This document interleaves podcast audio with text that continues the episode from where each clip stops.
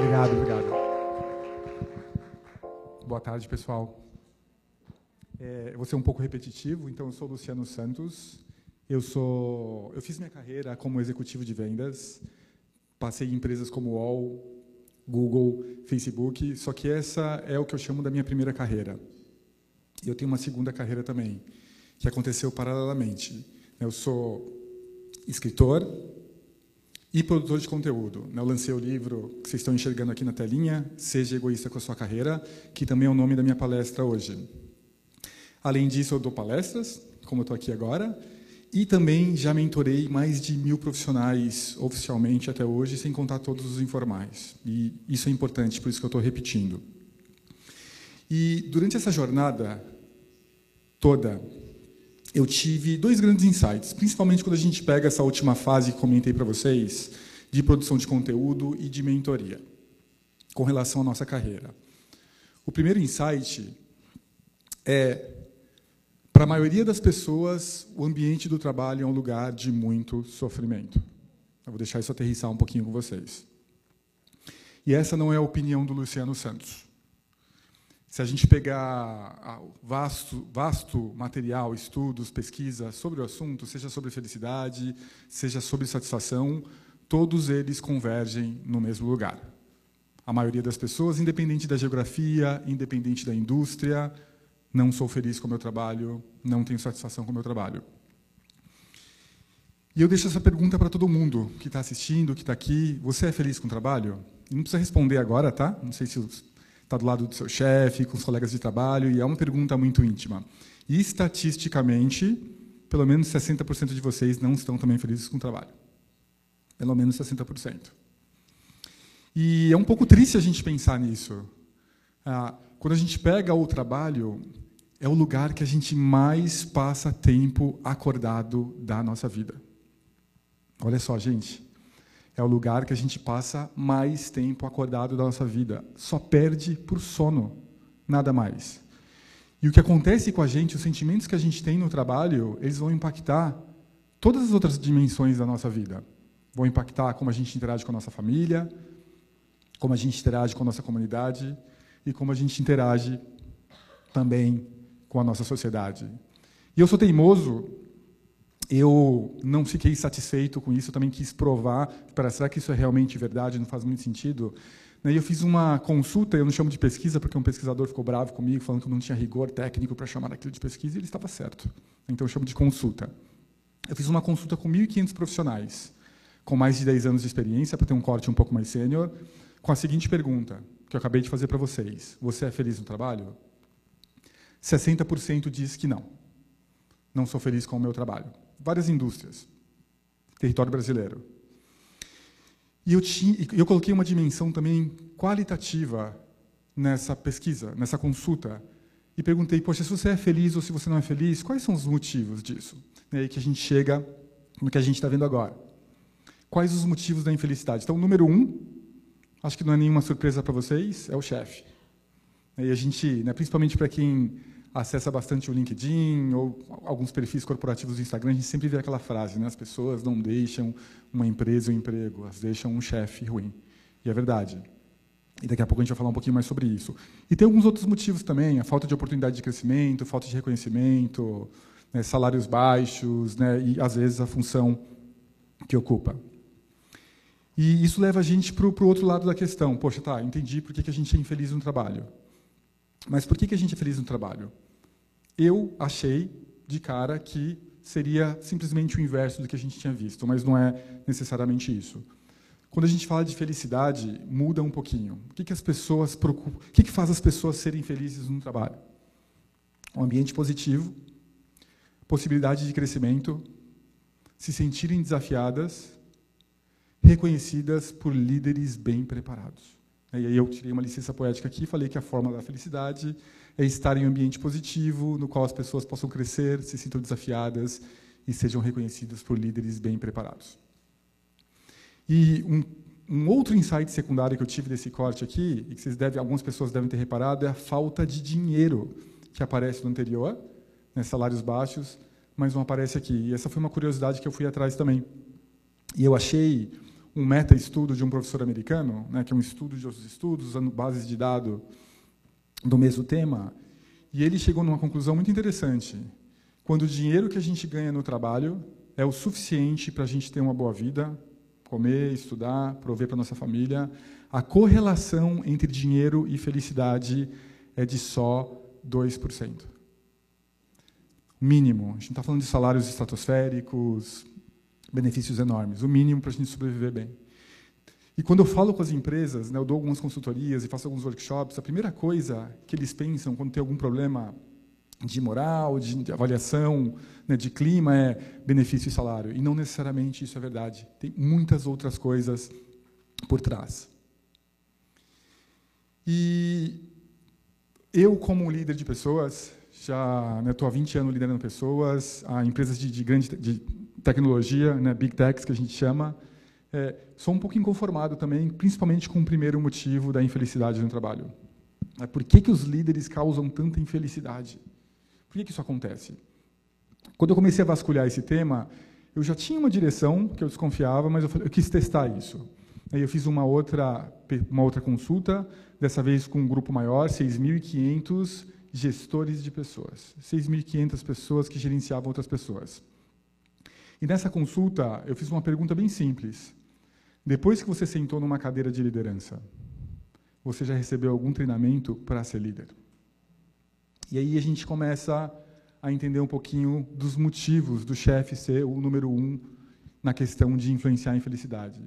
Só 43% desse grupo falou que sim, eu fiz um treinamento de liderança. Olha só, né, a minoria.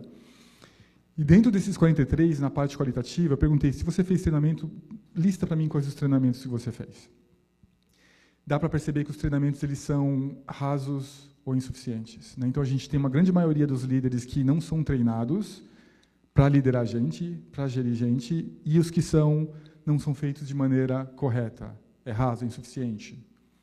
E isso acaba gerando grande parte de toda essa infelicidade que a gente falou até agora. Existem muitas linhas de pensamento sobre o que significa ser um líder, muitas. Tem uma linha de pensamento que eu não gosto muito que fala que ou você nasce líder ou você não nasce líder. Liderança é um dom. Liderança é inata.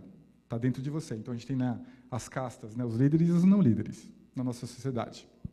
Eu não acredito muito nisso.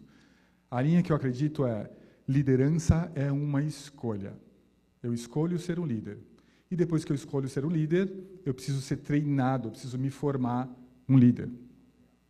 E quando a gente pega, vamos falar aqui de habilidades básicas de liderança, dar feedback eficiente para o seu time, ter uma estrutura de comunicação, como eu delego as tarefas, como eu inspiro o meu time, como que eu vou lá e defino qual é a prioridade, como ter empatia, algo tão necessário para a liderança hoje em dia. Né? Eu poderia continuar aqui numa lista com 50 itens, mas vou parar. Tudo o que eu falei até agora é treinável. Tudo que eu falei até agora pode ser aprendido. Não só pode ser aprendido, como deve ser ensinado para os líderes que atuam como gestores de pessoas. Mas isso não é feito hoje. E eu quero trazer agora uma história, um caso, né, que é o caso da Cristina, que ilustra muito bem o, o que eu falei até agora sobre o primeiro insight, a, o sofrimento e a primeira causa, o chefe. E vai levar a gente também para o meu segundo insight, que eu acho que é tão importante quanto o primeiro com relação ao sofrimento. A Cristina, ela fez mentoria comigo por algumas sessões e ela era funcionária de uma empresa multinacional. E ela estava prestes a ter uma conversa de performance com o gerente dela. Essas conversas aconteciam uma vez por ano e chegou o dia D. E a Cristina estava gerenciando um projeto enorme que estava indo muito bem. Todos os números verdinhos, os feedbacks que ela recebia dos tais dos stakeholders ao redor eram positivos e ela foi para essa conversa com a expectativa de ser promovida. E aí chegou lá, no o, o dia D, ela sentou com o gerente dela e ela escutou do gerente que ela estava abaixo das expectativas. O que era uma verdadeira tragédia, porque no sistema deles, além dela não ser promovida naquele ciclo, estar abaixo das expectativas também comprometia o próximo ciclo, logo ela não poderia ser promovida por dois anos e ela ficou inconformada com isso. E o primeiro questionamento que ela fez foi: Olha aqui o meu projeto, olha aqui os meus números. Olha só tudo que eu fiz. Por que, que eu estou abaixo da expectativa? E aí ela escutou do gerente dela que sim, aquele projeto estava indo muito bem, mas ela tinha dois outros projetos menores e por ter colocado tanta energia naquele projeto, ela acabou não dando atenção para os outros e logo, na opinião dele, ela estava abaixo das expectativas. Impressionante, né, gente? Como essas coisas acontecem. E essa história é interessante porque claramente a gente tem ali né, um, um, gestor de pessoas, né, o chefe, que a gente né, comumente diz de forma pejorativa, que não sabia ou não tinha muitas das habilidades que a gente falou até agora desenvolvidas. Como que um gerente espera um ano para dar feedback para a pessoa? Como que o gerente espera, o gerente espera um ano para falar o que, que é prioridade no trabalho? Como que o gerente espera um ano para virar para o colaborador, colaborador, e perguntar como está a sua carreira, quais são suas aspirações, o que, que você quer fazer? Claramente, a gente está diante nessa história de um gerente muito mal treinado, muito mal desenvolvido, que causou muito sofrimento naquela pessoa. Né? Ela eventualmente saiu da empresa, não quis esperar dois anos para ser promovida e se, recolocou rapidamente. Né? Também é um prejuízo enorme para a própria empresa passar por uma situação dessa. Só que eu falo, gente, e aqui talvez alguns de vocês torçam um pouco o nariz, que eu não vou eximir a Cristina de culpa dessa história. O segundo insight que eu tive nesses últimos anos é que, apesar do trabalho ser um lugar de muito sofrimento para a maioria das pessoas, a gente pode mudar esse destino com uma boa dose de educação sobre como gerenciar a nossa própria carreira ou as nossas próprias carreiras. Vamos voltar para o caso da Cristina. A Cristina, ela, diante de um gerente que claramente ali tinha muitos defeitos e dificuldades de gerenciar pessoas, ela poderia ter feito algo.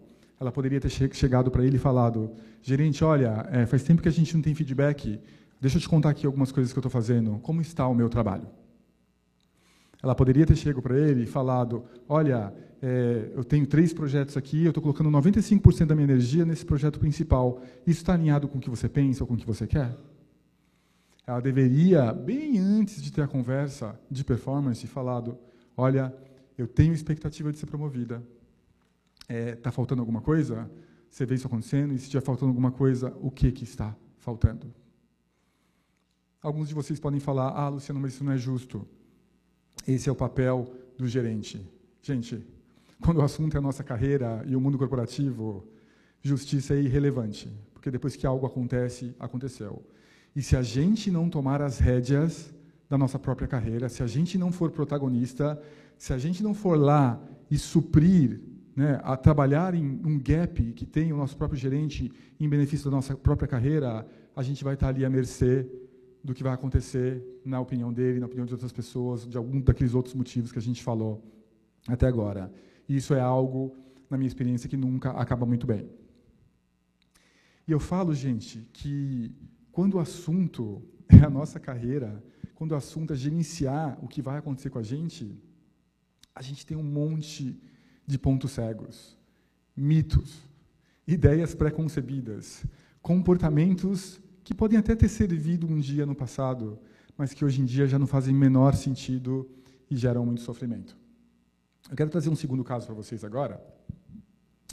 O mentorado chegou numa sessão para mim e já no briefing, no primeiro dia, me falou, Luciano, é, eu adoro a empresa que eu estou, eu estou há três anos lá, eu adoro o meu líder, ele é muito bom, só que eu não consigo ser promovido. E por não ser promovido, eu não consigo trabalhar com produto e não consigo avançar na minha carreira. Quero fazer um trabalho com você para ser promovido. E a gente conversou algumas vezes, e eu acho que na segunda ou na terceira sessão, eu virei para ele e perguntei: qual foi a última vez que você aplicou para alguma vaga fora da empresa que você trabalha? Luciano, pelo amor de Deus, você não entendeu nada. Eu adoro a empresa que eu estou. Eu nunca faria essa observem bem a palavra, traição com o meu gerente.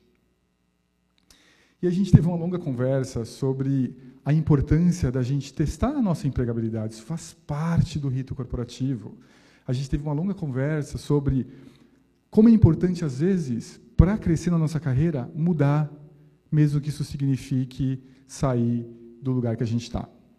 E ele ficou um pouco contrariado, a gente teve acho que mais uma sessão, e ele não decidiu o que ele ia fazer.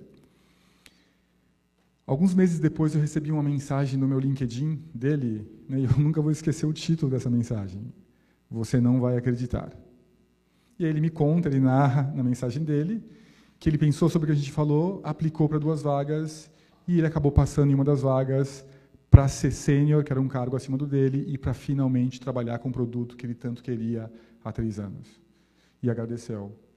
E esse é só um exemplo, gente, de muitas coisas que acontecem, de muitas ideias pré-concebidas, pensamentos, comportamentos, que todos nós, não pense que vocês não têm, todos nós temos, todos nós fazemos, e eles atrasam, eles causam insatisfação, eles causam, sim, infelicidade no trabalho. E eu trouxe aqui só alguns exemplos para vocês, lógico, isso aqui são um, dois casos ah, para a gente conversar um pouquinho hoje, eu trato muito mais disso no livro também, mas questões enormes. Eu deveria me colocar em primeiro lugar? Não, eu tenho que vestir a camisa da empresa, dar o sangue, né? sentimento de dono, eu acho que eles falam, né? Sabe que isso faz sentido no mundo de hoje? A gente não vive mais no mundo dos nossos pais, em que sucesso era ficar 30 anos na Ford. Isso não funciona mais para a gente. O mundo é bem diferente. Eu deveria planejar minha carreira? Tanta gente chega sofrendo nas sessões de mentoria, Luciano, eu não tenho sucesso porque eu nunca planejei minha carreira. Só 69%, 69% das pessoas nunca planejaram as suas carreiras. 31% planeja e só metade consegue alcançar e a outra metade chega em um lugar bem diferente. Então a minoria das pessoas planeja a sua carreira. Eu nunca planejei a minha. Foi acontecendo e vai ser assim para a maioria das pessoas. O que, que eu busco num trabalho? Algo tão importante Quase ninguém que chega para falar comigo sabe quais são as coisas que movem no trabalho. O que eu procuro no trabalho? O que é importante para mim? Quais são as seis coisas aqui? Poxa, eu quero aprender, quero deixar minha marca, quero ter flexibilidade, quero ganhar bem. O que, que, que te move no trabalho? Causa um monte de sofrimento, porque a pessoa está infeliz, muda para um outro trabalho, mas não considera o que ela está buscando, ela nem sabe, às vezes, o que ela está buscando. Isso gera também infelicidade. Devo trocar de trabalho? Como eu gerencio o meu gerente? Olha, vou voltar aqui para a história da Cristina, tão importante que a gente falou até agora. Como eu gerencio o meu gerente? Uma das habilidades mais importantes para qualquer pessoa, independente da sua carreira. Vocês precisam aprender a lidar e gerenciar o seu próprio gerente. Se não fizer isso, vai gerar muita aflição, vai gerar muito sofrimento. Declarar as intenções, algo que pouquíssimas pessoas fazem, e um dos comportamentos mais poderosos que a gente pode ter no trabalho. Eu quero deixar uma reflexão final para vocês. Eu falo que a gente tem muito mais controle do que a gente imagina sobre a nossa carreira. Eu afirmo isso para vocês, eu garanto isso para vocês. Só que a gente vai precisar ter uma mente aberta para mudar alguns conceitos e pensamentos que a gente tem e muito protagonismo.